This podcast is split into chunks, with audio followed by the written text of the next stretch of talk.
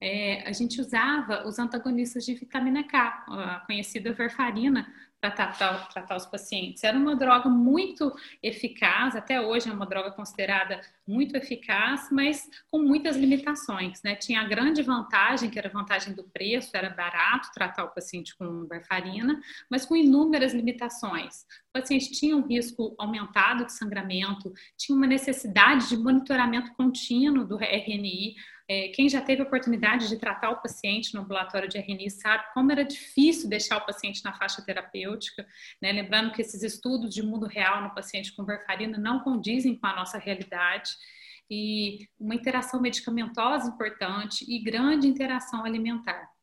Então, agora, a partir de 2010, né, o RELY, que foi o primeiro estudo, surgiu em 2009, mas a partir de 2010 eu considero um novo, um grande avanço na cardiologia que mudou muito a nossa vida, a vida do cardiologista e a vida do paciente.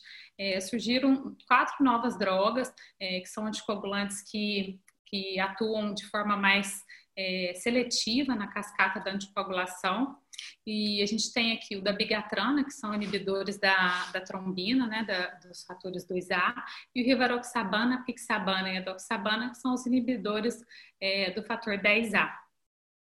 Então, a gente tem inúmeras vantagens, né? Acho que a, que a questão do preço ainda é uma limitação na nossa realidade brasileira, mas a gente tem inúmeras vantagens, como, por exemplo, o efeito terapêutico rápido, né? A menor meia-vida desses, desses medicações.